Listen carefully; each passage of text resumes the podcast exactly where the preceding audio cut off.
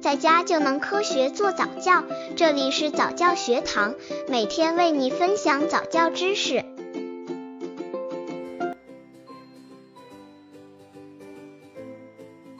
带孩子玩摇摇车应注意的事项：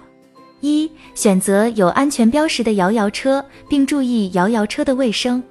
大部分超市门口的摇摇车都是私营业主经营的，很多摇摇车上并未标明生产厂家和生产许可证，也没有任何安全警示和注意事项的警示标志。几辆并排摆放的摇摇车所用的电线都插在同一个插座上，插座放置于摇摇车后面，小孩在玩耍时稍不注意就可能触碰到。如果电线有破损，很容易发生触电危险。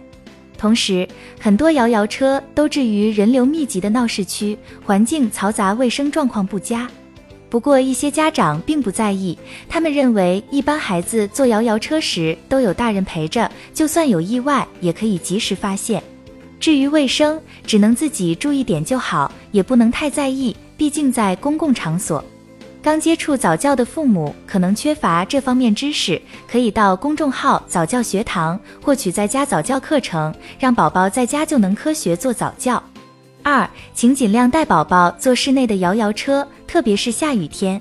虽然小孩子喜欢玩摇摇车，但家长还是有些担心，如果在玩的时候方向盘突然掉落，万一摇一摇戳到脸上，后果就不堪设想了。除此之外，那种摇摇车的电线板都随地散放的，要是碰到下雨，很容易引发触电。无独有偶，在机关工作的陆女士也认为这种摇摇车存在卫生问题。她说，小朋友看到喜羊羊造型的摇摇车都喜欢，大人拗不过就只能带他们去坐。不过那种摇摇车看起来平时基本上没有人去擦拭，卫生状况肯定不容乐观。坐摇摇车的确对孩子带来了很多快乐和一些好处，但是家长不能无限制的满足宝宝坐摇摇车，应该和宝宝事先约定好，每次只坐一次，下次来了再坐。也可以告诉宝宝，其他小朋友也要坐，我们坐完一次，先让给别的小朋友，和摇摇车愉快的说拜拜，下次见。